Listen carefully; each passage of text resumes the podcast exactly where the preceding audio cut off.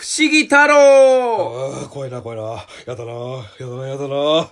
始まりました。はい不思議太郎始まりました不思議太郎ね。もう、これきよさんたっての希望で、こええの、不思議太郎というコーナー始まりましたけれども、これはいかなる理由で始まったもんでございますか？えー、僕が不思議な体験をね、数年に一回するんですね。うんなんかでスイッチ入ってるそのなんか不思議な話をしても、鶴丸さんは全く信じないリアリスト人間であると。はい。で、まあ、この二人が、まあ、不思議な話をし合ってもしょうがないので、はいそうでリスナーの皆様から話を募ってみてですね、うん僕がこれは本当かどうか、まあ、僕は本当寄りですけどね、皆さんの不思議体験を大体信じますけど、はい。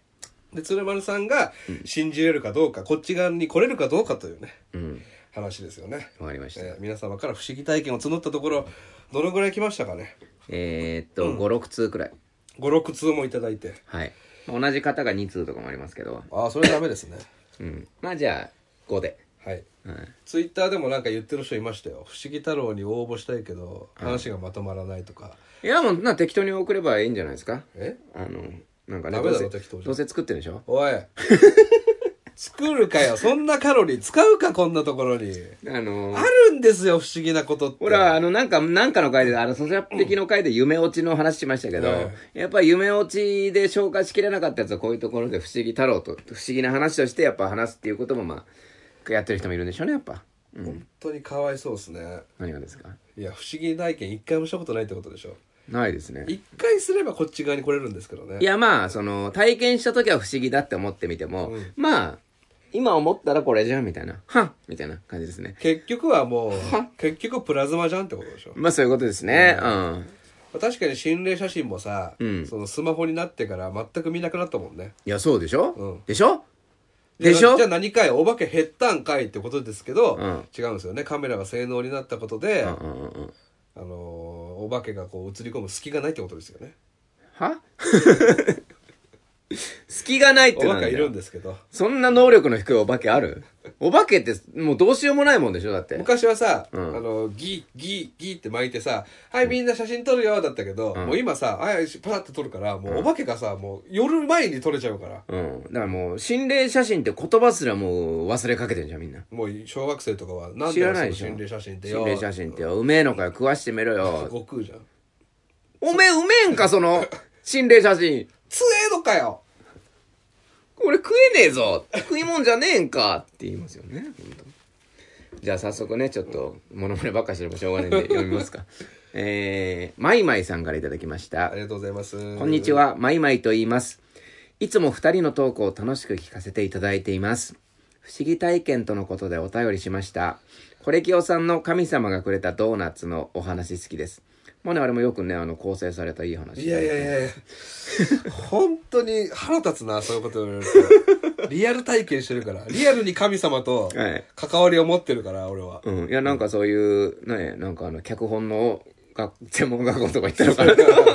シナリオ大賞シナリオ大賞みたいなね。うん。シナリオ学校みたいな。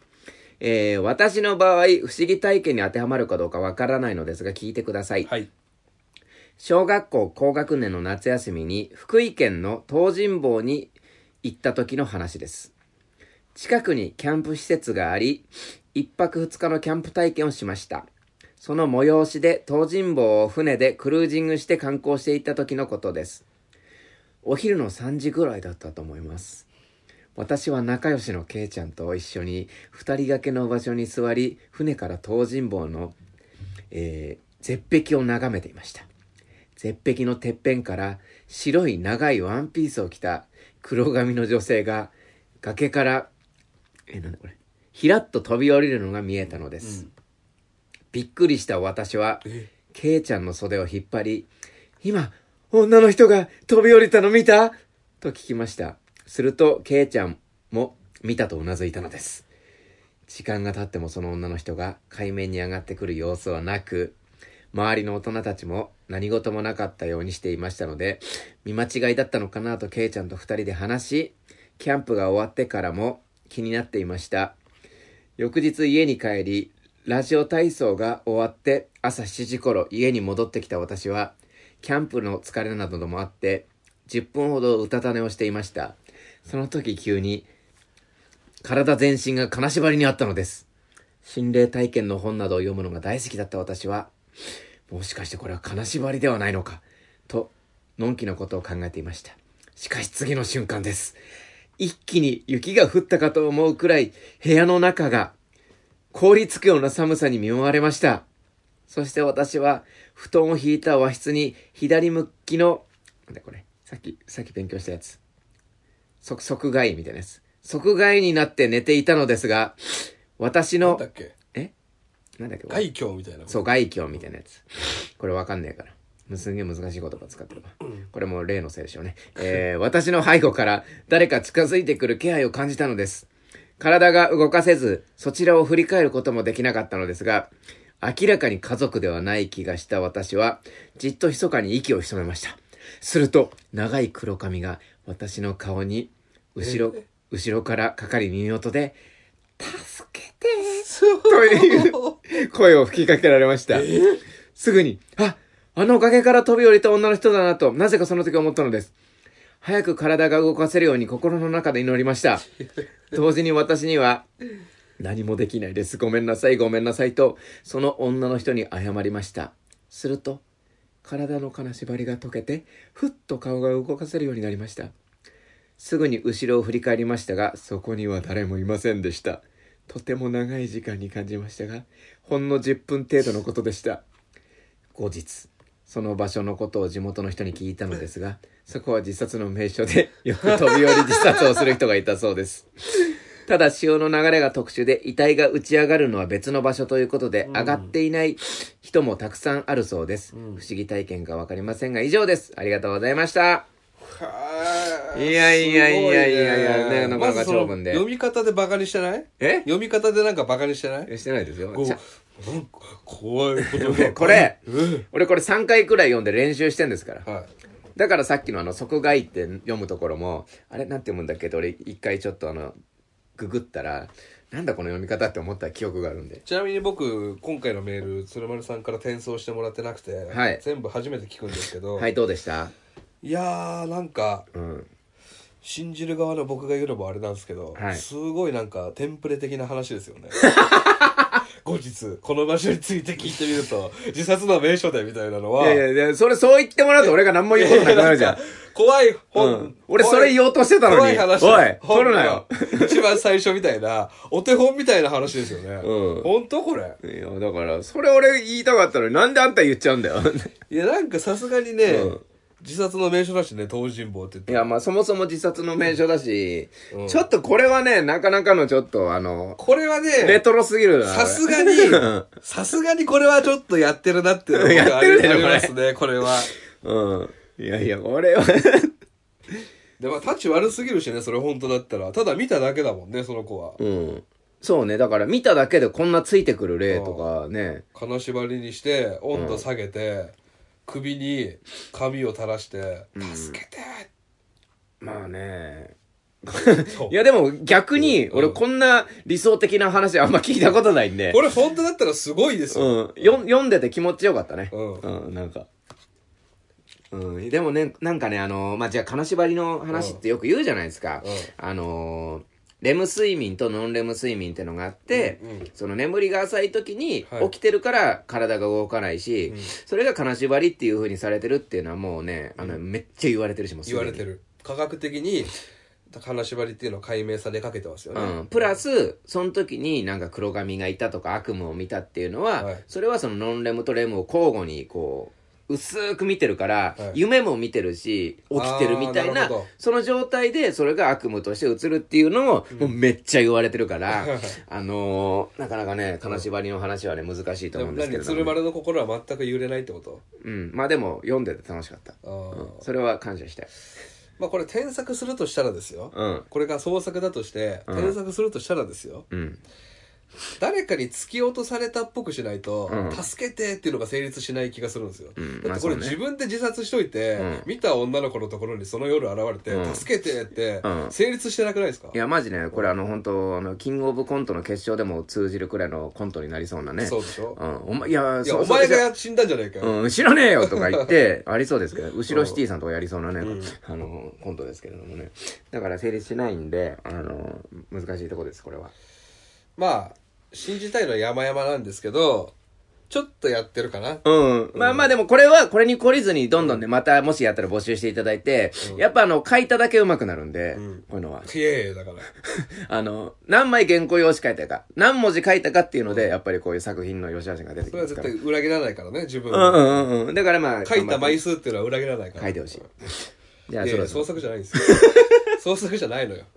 そうなの？うんあの、創作は基本一人もいないっていうことですからね、今日あそうですは。じゃあ、次行きましょう。次行きましょうね何件が来てるんで。うんえー、オリジナリティお願いしますね。はい、キイチさんからいただきました。はい。えー、鶴丸さん、これ、清さん、私の不思議体験を投稿します。えー、ここからが本文です。どうぞ写真に撮ってください。目につく場所にその写真を置いたり、携帯電話の待ち受けにしてください。その前には、そう書かれた張り紙がありました。えー、10年ほど前の話です。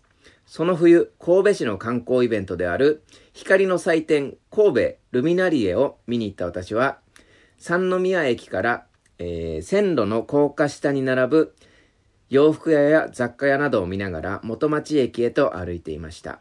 特に買い物がしたいというわけではなく、元町まで歩いて小腹を空かせてから中華街で何か食べようという、そんな感じでした。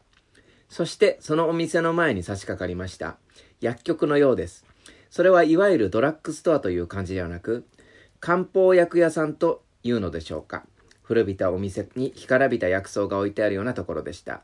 その店先にあったのですが、白いヤギの剥製です。白いヤギなんて普通です。でもそのヤギには頭が2つありました。一つの胴体から2つの頭、相当重です。大きさは正確には覚えていませんが、小ぶりだった気がします。柴犬くらいの大きさだったような。黒ヤギなら呪術かななんて思いながら近寄ってみると、縁起物として店先に置いていますというようなことが書かれていました。そうして、どうぞ写真に撮ってください。私はそれを携帯電話のカメラ機能で写真に収めて、それから友達の一人にメールで送信しました。ちょっと不気味だし、ヤギって目がちょっと苦手だけれど、縁起物らしいし、何より珍しいなと。嬉しい気持ちで中華街へと向かい、ミニラーメンを食べ比べ、豚まんを食べ、唐揚げや ごま団子、フルーツなんかを食べ歩き、その後、お目当てのイルミネーションを堪能しました。道路脇やアーケードに設置されたイルミネーションを見る際には、立ち止まらないでくださいとアナウンスされたのですが、メイン会場の公園までやってくると、皆さん思い思いに写真を撮っています。私も写真を撮りました。というか撮ろうとしました。携帯電話をポケットから取り出し、カメラを起動しようとしたら、携帯電話の電源が落ちていました。電源ボタンを押してついでにメールをチェックしました。さっき送ったメールがありません。おかしいなと思って写真フォルダを見たら、写真が1枚もありません。えそれまでで撮った写真すべてがありません。もう一度メールをチェックして気づきました。連絡先が一件もありません。すべてが消えてしまいました。これが私の体験した不思議な話です。最後まで読んでいただきありがとうございました。キイチより。以上でございます。いやー、これはすごい話ですね。はい。なかなか、まず、まさになんか怖い話じゃなく、ほんと不思議な話って感じですね。うん。うん。なんか、中華街の詳しい描写とか、うんそういうの見てると、うんあ嘘じゃないなっていう感じしました、いや、そうね。うんなんかあの、こあの、さっきのマイマイさんは、うんなんか嘘の匂いがしたんですけど、うんあのこの献立さ、細かく言ってくるあたりとか、ごま団子とかね。こっちがしつこいなって思うくらいのこの、丁寧描写。なんか本当にないと、これだけ書けるかなっていう感じしますけどね。うん。まあでも、まあそうですね。まあ僕がこれに対して言えるのは、はいあの、iPhone カスタマーセンターにすぐ連絡した方がいいですよねい。や、まあ 10, 10年前ですよ。10年前ですか？まあ10年前でもあるか。まあまあ iPhone4、3。まあ iPhone、まあ何使ってたか分かんないですけど、うん Android だったら、まあその、ドコモに電話するとか、まずそういうことしないと。不思議な話だな、じゃないんですよ。確かに、まあうんそれでこの片付け、携帯、うんそう、ポンコツやかな。片付けてしまうね、うん。その電源が落ちたことにより、まあ、うん初期化されたっていうね、可能性はあるんですけど、うん。僕はね、もう一回確認してほしかったですけどね、その漢方屋さん。漢方屋さんに行ったら、うん相当銃がいなく、なかったんですとか、うん漢方屋さんに行ったらそこはもう空き地空き地になってる。ああ、まあそれだったら、いままあね。みたいな、うんオチがないと、うんあれ何だったんだろうって僕は気になるんですよ。まあね。うん。なんか関連性がないっていうか携帯と相当銃の。うん。らこれは多分相当銃のせいだろうって言いたいんでしょうけど、うん。まあそれがねどうなんだっていう。でもその漢方屋さんね、まあ、全部を信じるとしたら、うん。その漢方屋さんなんでそんな気持ち悪いものを置いてたのかっていうね、うん。客寄せにしても気持ち悪いじゃないですか。そうそうそうそう、うん。だからその例えばじゃあそのヤギが、うん。そのあれヨーロッパの方の古い神話で、うん。なんかその記憶を消す動物でとか、はいはいはい。そういう神話がありましたとかだったら、ああなるほどね、いいよくできてんなっつってよし対象っていやただね鶴丸さんの今言葉を聞いて僕点と点が線になったんですけど、うん。ヤギってうん。紙食べるじゃないですか、っ食べる。てことは、うん。この喜一さんのうん。電子メールうん。を食べちゃったってことなんですよ、いやいや歌じゃないんだからさ。白ヤギさんたらじゃないんだからさ。そんなんないよまあまああのなかなかねちょっといい話ではありましたけれどいやでもメール食べたんだわ怖ーああ、それ、それで思いついたんだ。多分あの歌聞いて、うんああ、こんな話、おいい、いやいやいやいいな怖い話っぽいなっていうので考えられた話が、つもり、こう、巡りに巡って、うんここに来た。でこんだけヒントを置いといたら、うん鶴丸さんかこれきょうさんがうん。それにたどり着くでしょっていうことですか？うん。そうです。まあまあでもよかったですねい。やでも怖かったですよ、うん、なかなか不気味な話で、不思議体、不思議体験って感じ。まあちょっとパンチ足りないですけど、うん。うんまあちょっとゾクッときたかなはい。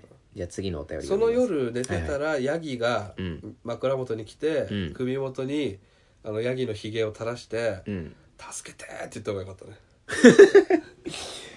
なるほどね。そういえばあの、これがさ、ヒゲがね、ちょっとヤギみたいでね、ちょっと可愛らしい感じの長いん。ですけどうん。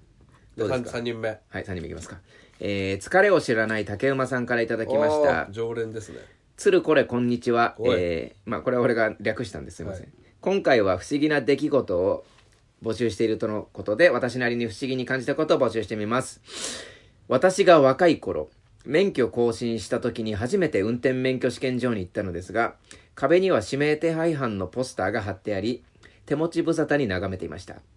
その中で一番古いものが昭和46年の渋谷暴動事件で学生デモ隊が警察官を殺害したという犯人のポスターでした。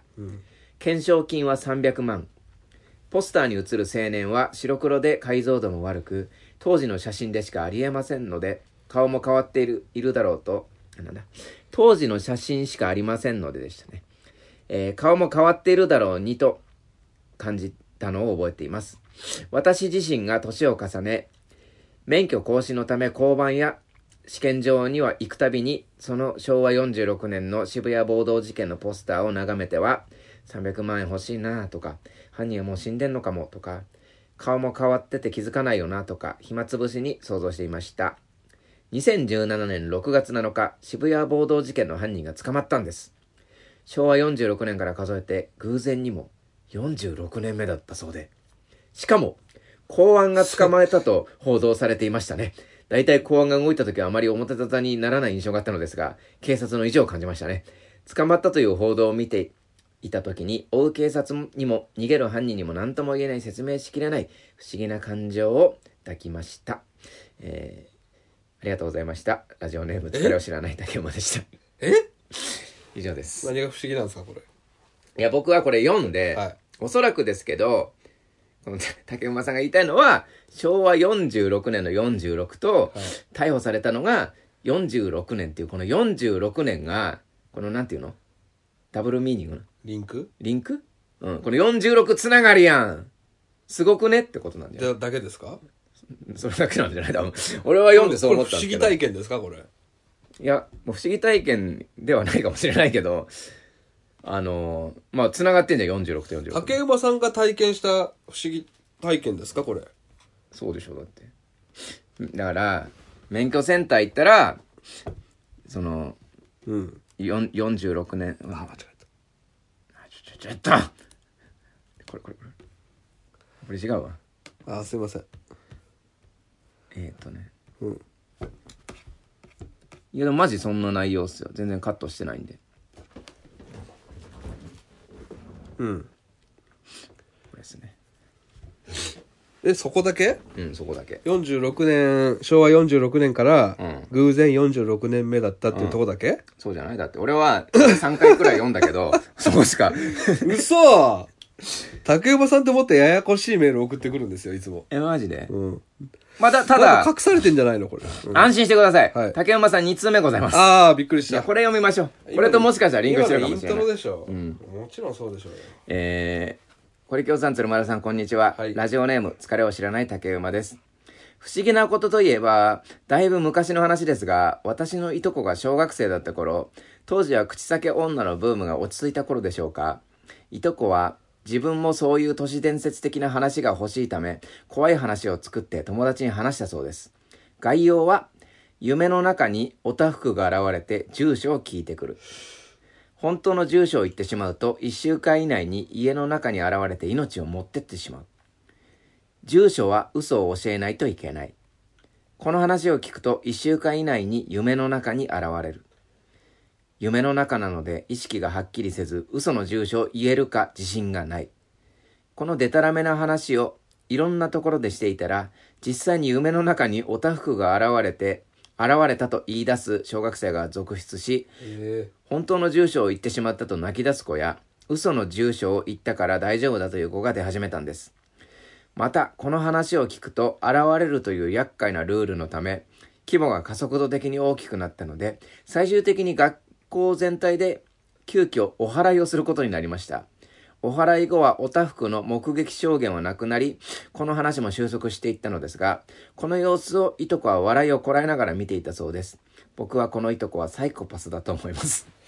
あいや、これすごい話です、ね。これはいい話ではありますけあ、どこれが、この小学校でうん本当にお祓い騒動まで起きたっていうことは信じます、あ全然信じますあ、よこれは信じるんですね。もちろんみんなの、いあの、夢の中におたふくが出てきて住所聞いて、うん。っていうのも全部信じるんですね。まあまあでも出てきたんじゃないですか。だからそういうこれに怯えるあまり夢に出てきてしまうっていう現象はあるし、うん。そこで記憶がなければ言えなかったかもっつってビビる子もいるだろうしだからこれは不思議な話っていうよりはちょっとねいいいい話だなっていう。最初は一人の少年のうん。ふざけ、おふざけから始まって、うん。その夢の中におたふくが現れるっていうのが、うん実際に具現化して、ん。みんなの夢の中に出てきて、うん。一つのまあ妖怪とかモンスターみたいな状況にまで膨れ上がって、うん。おたふく自身がもう意志を持ってしまったっていうところまで信じるってことですねこれ。いやそこまでは信じないです。よなんでだよ。いやだからそれは他の人のおたふくが一人歩きし始めたんですよこれ。いやしてないんですよ一人の少年が適当に言ったおたふくうん。が本当にうん。口裂け女とかそういうものみたいにいやだからもうだからこれはね怪奇として。全部の怪奇として。いや、もう回帰いいわ。全部の話に、うん。怖い話っていうのはこうやってできてんだぞっていう教科書みたいなさ話で、うん。まあ、言ってしまえばこれネタバレなんですよね、まあ全部。結局はこういうことだぞっていうね。いや、そういうことです。う。ん。うん。だからまあ、まあ夢の中だからね。だから竹馬さんはきっと鶴丸側ですね。ああかもしんない。こういうことなんだぞっていうことですよ。うんだからす実際。にねあの口先女みたいに実際にうん。夜道におたふくが現れたっていうのだと信じないわけですよね。これ夢の中だからね、うん。まあね、だから、夢で見た人もぜ、夢だからね、そんなうん。ん自分が具現化したら出てくるし。う、ん。うん。でねじ違う住所を教えなきゃいけないっていうルール知ってても、うん。言っちゃうんですよね本当の住所をね、まあそうそうそう夢の中だから怖いからね。うん。で、この、これが怖い怖いって噂になり始めて、だから噂話なんですよね、この。うんうんで、怖いってなって、お祓いまですることになったっていうのも、やっぱこ、だから、このお祓いっていうのは別に本物の悪魔を払うもんじゃなくて、人の中にある恐怖を払うっていうお祓いですから、これは。そうですねうん。っていう話でしょ？まあと同時に悪魔を払うっていういや、悪魔は払ってないんだよ。悪魔なんかいないんだからさ。うん、悪魔よ、この、いとこだよ、これ。悪魔は。そうですねこんな嘘こいて。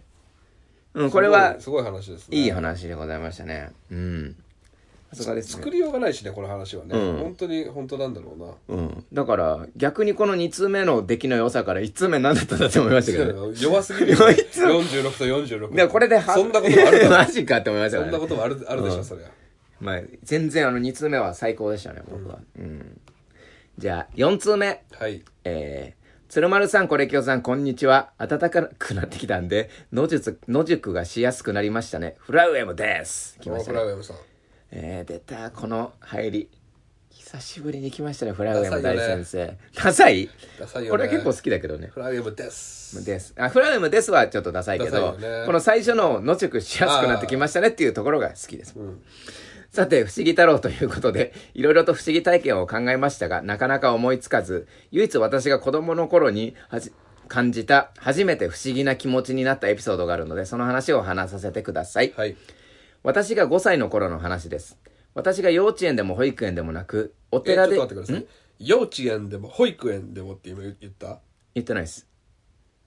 もう一回言いますね。はい私が子供の頃の話です。私は幼稚園でも、いやいや 言ってんじゃねえかよそれあられちゃんの中に出てきた登場人物だから幼稚園と保育園っていうのはあ、わかりました。幼稚園と保育園幼稚園と保育園じゃなくて、幼稚園と保育園ね。オッケーオッケーオッケー。私が5歳の頃の話です。私は幼稚園でも保育園でもなく、お寺で子供を預かる託児園というところに行っていましそんた。なのあるんだ保育園とほぼ一緒なのですが、遊具がないので、子供たちはお寺の周りで日々鬼ごっこやかくれんぼを遊んでいました。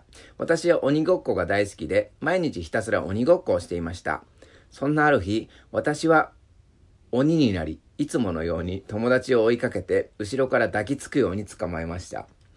その中にちょっと可愛い女の子がいたのですが、かっこ他に好きな子はいました。その その女の子を捕まえた時に、自分の体に変化があることに気づきました。それは、おちんちんがカチカチになり痛いのです。マジでしかしどういう話なの？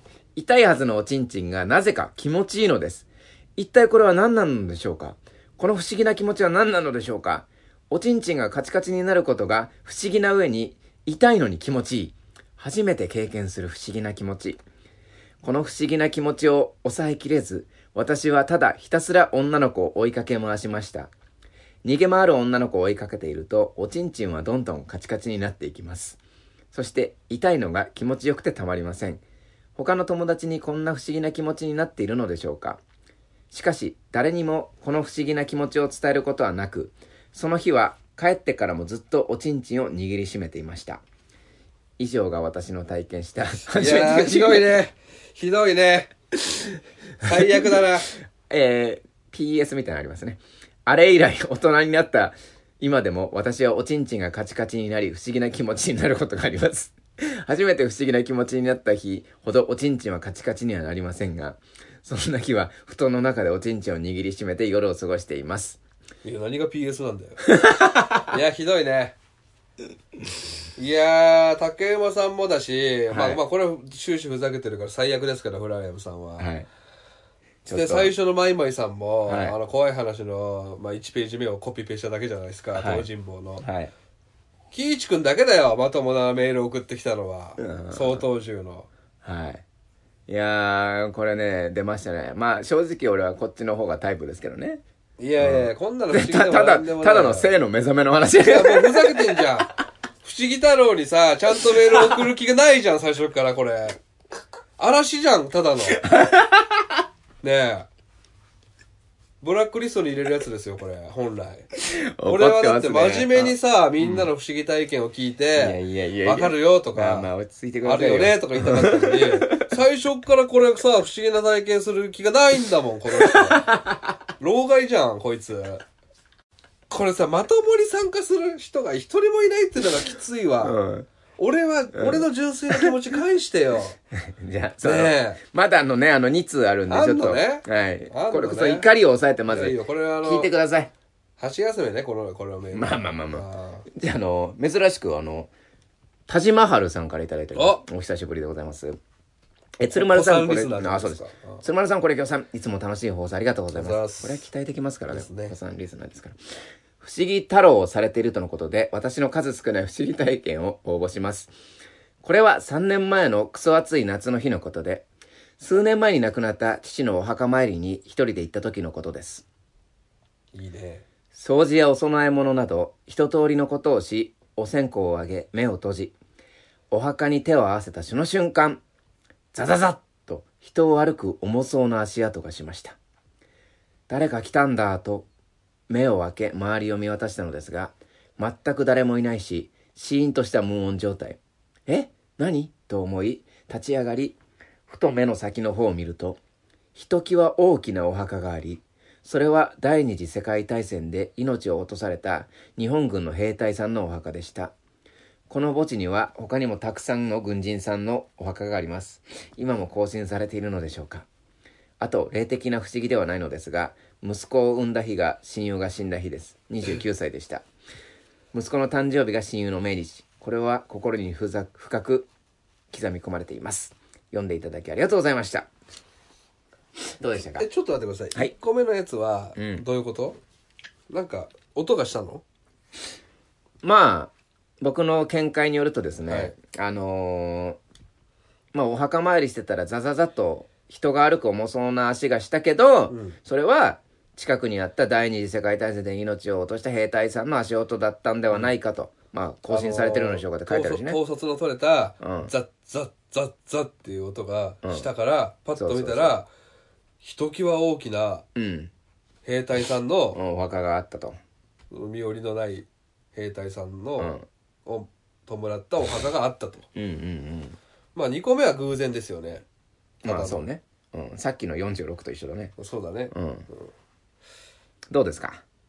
うーん弱いね ねちょっと弱い弱いね。うん。まあそう言うと思う、でも弱いからこそ、んあの味付けが味付けされてない気がするねまあ、でもなんかいい話になりそうな気がしますよね。これはあの田島春さんが本当に体験した話なんだなっていう感じするね、あうーん、何にも脚色せずにうん。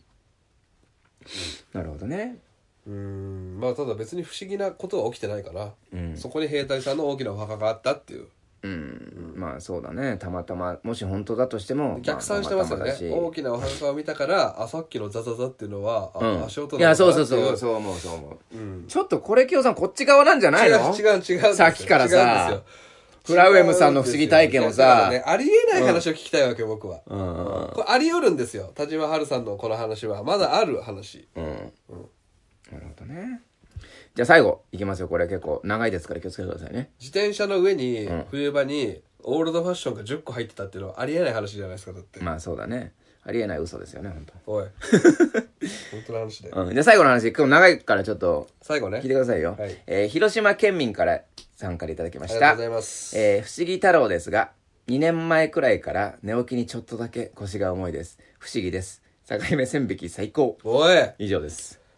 ちょっと待ってよ、誰も参加する気がないじゃない。ねえ。いやー、まあ僕はこれ MVP かなと思うんですけれどもね。いや確かにいやどこ、がだよ。だって寝起きにちょっとだけ腰が重いって不思議じゃね、ええ廊下。廊下ですよ、ただの。いや、いいじゃないですか。いい話ですね。俺もだよ、そんなこと言ったらう。ーん。まあシンプルでまとまっててね、なかなかどこに出しても恥ずかしくないいなっていうやー、喜一さんだけだな、今回。あーじゃあ、あの、これけその中では喜一さんに何か、はちょっと、まあ確かにね。そんな偶然ないでしょ。うん。その写真を送ったら、その写真を送ったメールが消えてたんですよ。うん。で、ついでに連絡先も全部消えてたの。うん確かに不思議ですよね。うん。まあ、偶然にしてはありえない確率っていうのが、やっぱり不思議。ああ、なるほど。うん。まあ、いかがでしたでしょうか全部紹介しましたけれども。ちょっとね、茶化しがまず確実に 2, 二人は入ってたじゃないですか。まあね。フラウエムと広島県民。うんこの2人は完全にふざけてたから。まあ、広島県民はそうですね。うんだから最後にこう読んだんですけど。でまあ、マイマイさんの創作と決めつけるのはちょっとかわいそうだけど、うんまあ、ちゃんと参加してるのって喜一さんだけなんですよね。まあ、田島春さんのもちょっと、まあ、あるっちゃあるから。まあでもさ、ほら、怖い話をさ、文章にしてさ、送るって結構ハードル高いよね、やっぱ。うん。うんでももうちょっとちゃんと来てると思ったね。うん不思議体験した人が、うんやっぱこれ今日さん分かりますと。まあでも1ヶ月募集してさ、まあこれの、この量で、まあ、こうなるっていうことでしょ、やっぱり。うん。まあ、確かにね、フラウエムさんと広島県民さんのメールがなかったら、もっと危ないとこでしたからね。そうですよ。この企画。そこのおふざけ。えだってなんか、あの、これ今日さんの不思議体験みたいなのはないんですか？えじゃあ、その前回4つ言った中の1つ、透明人間を見た話しましょうか。うん。言ってください。まだ時間あるんですか？大丈夫ですよ。あの、今回はちょっと、はい本当に長めでもいいですよ。えっとですね文章もかかったし。まあ、そそれも東伏見に住んでた時なんですけど、うん。夜中に、うん。え2番目に離れてるセブンイレブンに行こうと思って家を出たんですよ、うんでそのセブンイレブンに行く時に、んちょっと一つの通りだけずれてみようと思って、なんでこんなことを思ったのか夜中の2時に、ん。一個外れた道通っていこうと思って行ったんですよ、うん。そしたら、誰もいないんですよ。確実にこの話僕しか出てこないんですけど、誰もいないんですけど誰もいない道を夜こうやってね歩いてたんですよ、うん。そしたらあの電灯が照らしてるじゃないですかその道を、うん。僕の影がうん。その道のその塀のところにうん映ってるんですよ、うん。で自分よりちょっと前にねうん。そういうことありますよね。あるあるその電灯の角度的には。自分の影が自分のちょっと先を歩いてると、うん。そしたら違和感があってうん。後ろから影が進んできたんですよ。僕のところに。あー。でも足音何にもしないし、うん。え？っと思って後ろ見たら誰もいないんですよ、うん。その塀に映ってるうん影だけがうん。僕の影に近づいてきてん。追い越していったんですよ。え？周り誰もいないんですよ。一人もいないんですよ。影だけ？影だけがうん。僕の影をん。追い越していったんですよ。うんうん透明人間を見たんですよね。あー。まあそれが透明人間ってなるか。まあそっいちやなるちゃうか。かじゃないんですよいやなんかその影の一人歩きみたいな話だったら俺もちょっとおってなったんで影すけど。男じゃあ影男。うん、なんで帰んだよ、影男を見た話。まあ、それは透明人間だって思ったけどいやまあ影すごいでし男もいいってことょすごいでし何がですか？ょすごいでしょ。いやでもまあ。これねこれねよくある。これをねどう解明するにはなんか角度的うにん。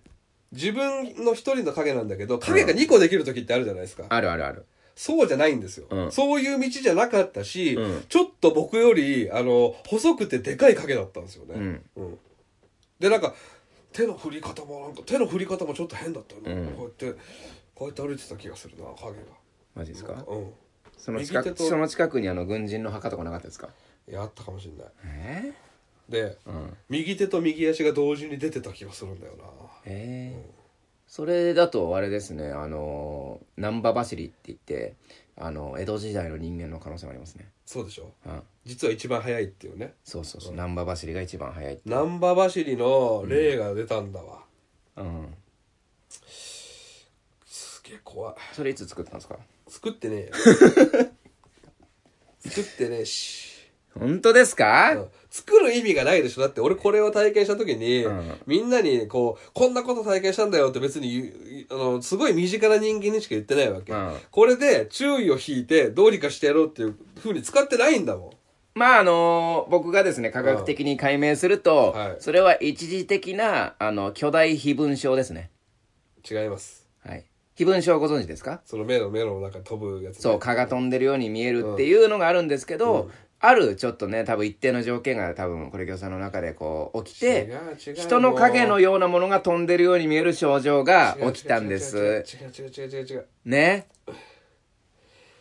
影みたいに見えないでしょ？だって非分症だったらもう明らかにその影が自分を追い越していったっていうのが怖くて、だからその目線を上にやってスッて消えたんですよ、うん。でそれであの、まあ、ショック状態が終わり見えなくなったっていうことなんですね有賀さん。いい。ちょっとこれ一応あの保険外の治療になるんですけど大丈夫ですか？10割負担かよ。しんどいな。なるほどね。いやでもまあまあまあいい。いやでもさすが主催するだけあってやっぱ一番なんか興味をそそられる話だったなっていうのはありますけどね。本当ですか、ええ。まあ、まだまだ体験してますんで僕不思議な体験、そうですか、まあ僕もちょっとあの不思議な話を作る作ってきたんで。いやいいですいいです。大丈夫ですか？聞かなくて大丈夫ですか？あの創作なんでしょだって、創作ですよまあ、一応してくださいじゃあ。そうですか。あはい。あのですね。聞く意味がないけどね。いやあのこうやって怖い話を作ればいいっていう参考になるかもしれないから。怖い話っていうか構成ね。不思議な不思議体験の話ね、はい。まあ怖くはないですよ別に。はい。あのー僕あのーカラオケとか行くとあのーまあ長渕とか歌うんですよ。はい。で長渕を歌うとまあ普通に真似しちゃうんですね。モノマネというかモノマネ入っちゃうじゃないですか、うんだからうん。なんか癖みたいな感じで。でこの前普通に歌ってみようと思ったんですよ。長渕剛。ちょっとバラードっぽい感じで、そしたら全然歌えないんですよ。うん。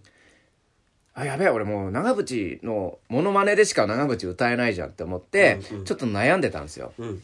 そしたらある日、ちょうどですね、あの、南阿佐ヶ谷と、あの、浜田山の、あの、バスが出てるんですけど、はい。その通りをこう歩いてたら、あのモノマネ癖直します、みたいな看板を見つけたんですよ。ええ知らない、そんなえ？モノマネ癖直しますってもしかしてあのことなのかなと思って、うん近づいてったら、うん。桑田佳祐ミスチルなどって書いてあったんですよ。うん。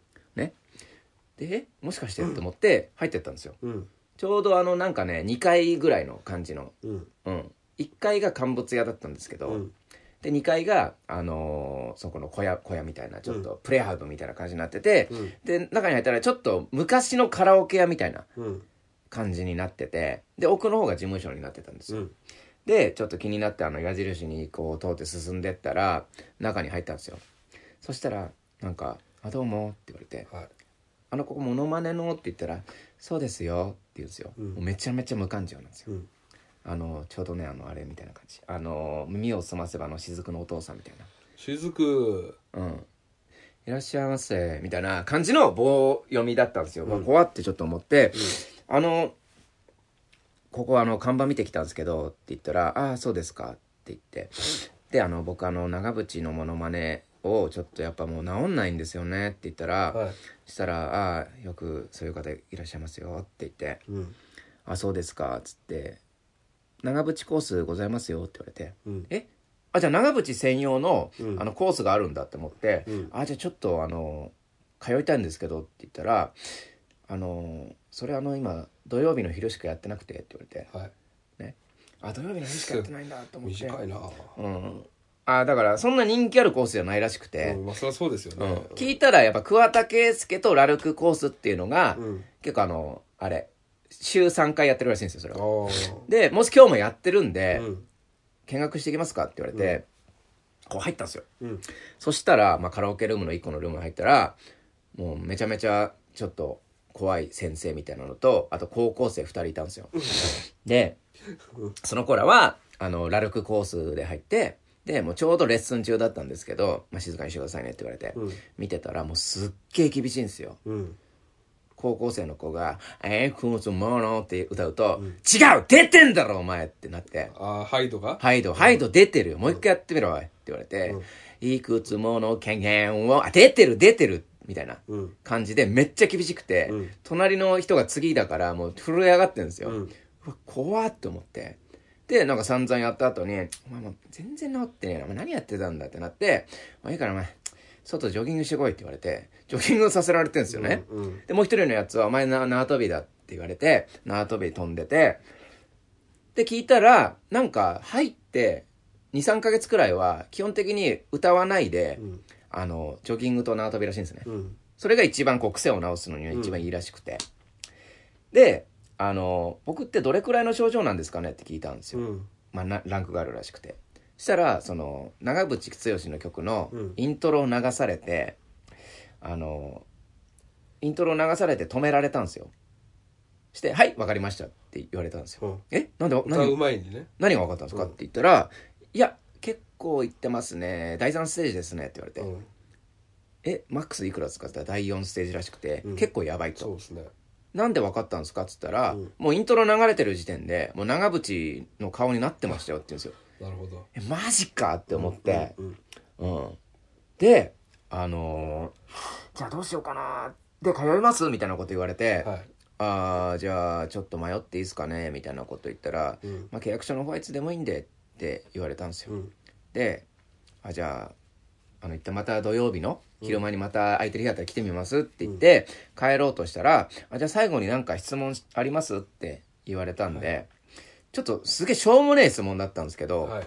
あの、もし、まあ、例えば、桑田佳祐コースに、あの、本人来たらどうするんですかって聞いたんですよ。うん。そしたら、うん。一瞬表情が無になって、うんふざけんなーって言われて、うん。うん。で、はっすいませんってなったんですけど、はい。その時に、パッて気づいたら、はい。誰もいない原っぱで気絶してたんですよ。え思議ですよね。終わり？終わり。いやいやいやいや長いし夢落ちだしいやこれだったら、あのー、一昨年ぐらいにやった、すぐ話す恐怖体験談のやつの方が良かったね、マジかい。うん。だからまあ、これくらいポンポンね、あの考えてもらわない。と。長えだけじゃんこれだって。怖いチーム別になかったし、うん。いや怖いでしょ。すげえ怒られたんですよ。うん。まあ今、今更なんですけど、これ本当の話ですからね。本当の話だ途中までさなんか作り話の俺には何にも出てこねえなと思ってた、うん本当なの？本当ですよ。ほんえ？本当にあるってこと？本当にある、ありますよ。えまあね、どうでしょうかね。もしかしたら僕の考え過ごしかもしれませんけどね。あーいかがでしたでしょうか？皆さん不思議な話。すっげえ怖かった。逆に怖いけどねい。何ですか？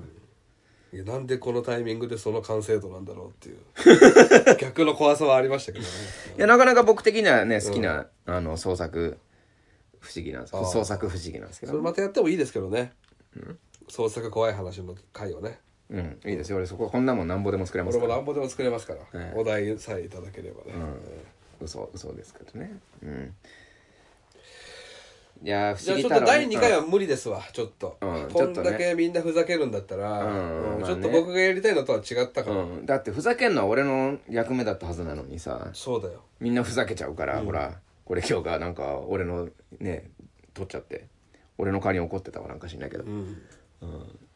なんでね、あのーまあ、次はないかもしれないですけれどもね、あのもし、どうしてもっていう方は送っていただいて、たまに読むみたいな感じでいいかもしれないですね。そうですねあと、やっぱみんなそんなに乗り、そその何送ったらいいとか思いつかねえとかすげえありましたけど、はいやっぱないんですかね？そうですね、うん。かそこまで考えなきゃないってことは不思議体験してる人が少ないっていうことなのかもしれないですねんうんまあ、そろそろこんな感じで大丈夫ですか？はいはい。ありがとうございました。じゃあ、不思議体験ということで、皆様、ね、本当に不思議な体験あったら、ぜひ、こちらにお送りください。はい、以上最初で最後の不思議太郎でございましたはい、鶴丸ちゃんでした。はいこれ今日でしたありがとうございます。